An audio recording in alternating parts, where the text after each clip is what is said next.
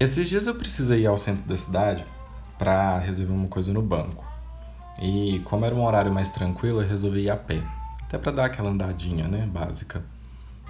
Obviamente eu tava levando assim comigo toda e qualquer preguiça existente no mundo, porque toda vez que eu ainda preciso me deslocar fisicamente para qualquer agência bancária, eu sinto que eu dei meio errado na vida, sabe? Porque, sei lá, né?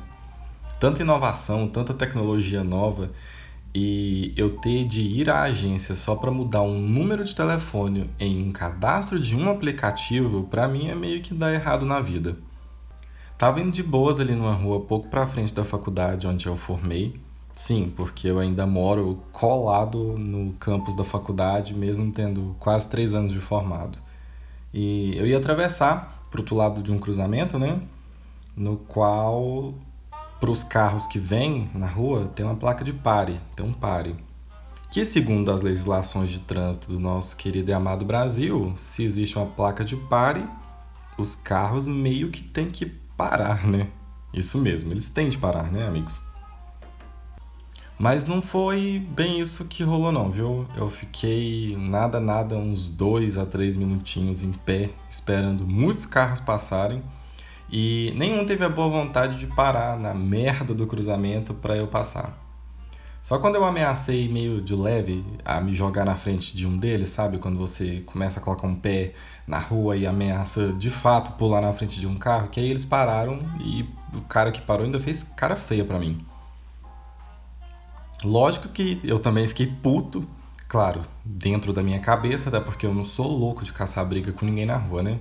Não porque eu tenho medo de aparecer em qualquer jornal local, no meio de uma confusão de rua, e outra que claramente eu apanharia no mano a mano, né? Para você que não conhece, eu devo pesar aí uns 15 gramas. Continuei meu caminho, eu fui, cheguei ao banco e milagrosamente a minha questão ela foi resolvida assim de forma bem rápida o que eu até estranhei um pouco, né, dado aí o meu histórico péssimo com atendimentos bancários, mas fui atendido rápido. O BO foi resolvido e fui voltar para casa. Mas eu fiquei muito pensativo ainda no que, que tinha rolado lá naquele cruzamento. Isso ficou remoendo um pouco na minha cabeça, sabe? Eu fiquei me perguntando, caralho, por que, que as pessoas não param, né? Pode ser pressa, pode ser urgência, pode ser o comodismo de não ter que voltar uma marcha e esperar, sei lá, 10 segundos até um pedestre atravessar a rua. São vários motivos. Ah, claro, particularmente eu acho que as pessoas são meio sem educação também. Aquilo de, de pensar no próximo, sabe? Empatia, não temos. Sinceramente, às vezes eu acho que um meteoro caísse na Terra beiraria uma, um favor para a sociedade. Opa, vamos com calma aqui no niilismo, né? Vamos com calma, pelo menos por enquanto. Mas essa pergunta ela ficou ressonando muito na minha cabeça, sabe? E claro que para além de uma placa de pare, vários outros significados podem ser extraídos desse micro pensamento bobinho. Por que, que as pessoas não param?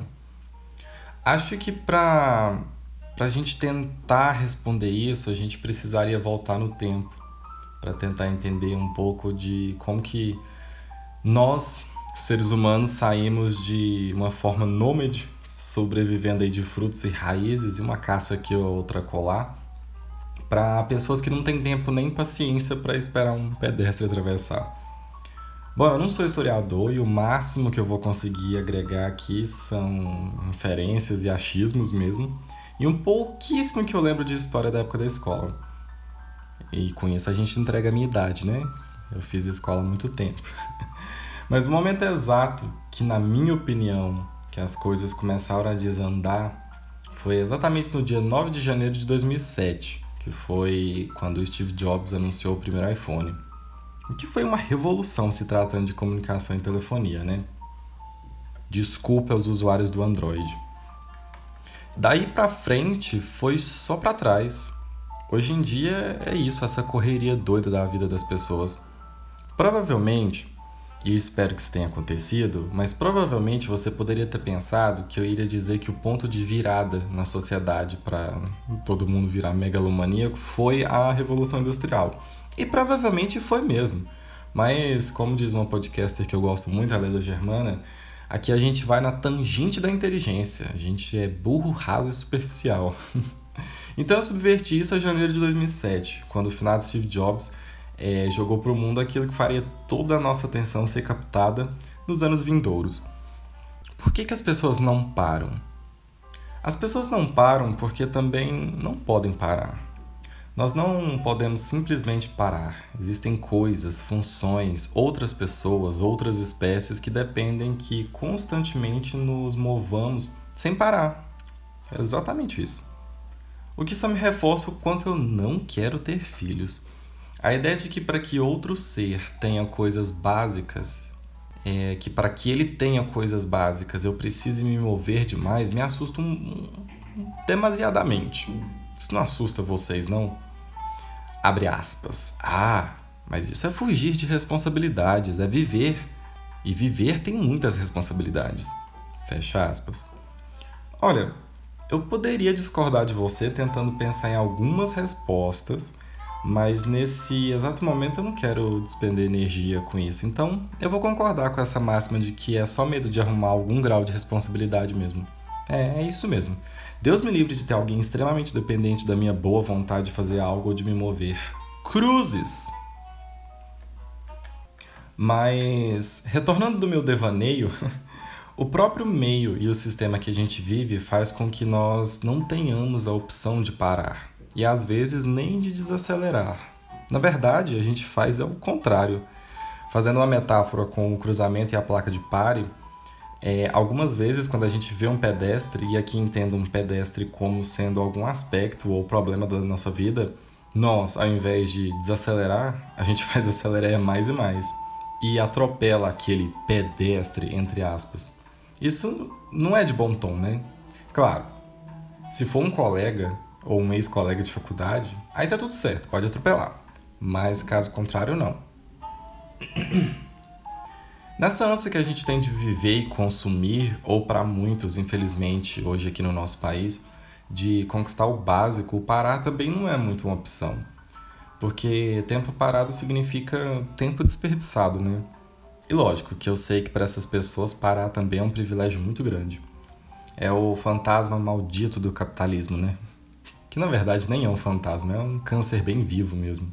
Enfim, não vou ficar aqui evocando o óbvio de que, que o capitalismo é, enquanto máquina de triturar pessoas, porque, pasmem, existem muitas pessoas que defendem o sistema assim de forma ferrenha, com os mais esdrúxulos argumentos de liberdade. Que liberdade, não toma no cu. Se matar em um trabalho de 8 a 12 horas diárias, não ter tempo de viver com a família, de ver o filho crescendo, tendo que se virar nos finais de semana para fazer um extra, sabe, para manter as contas em dia. Também porque o país anda uma merda, né?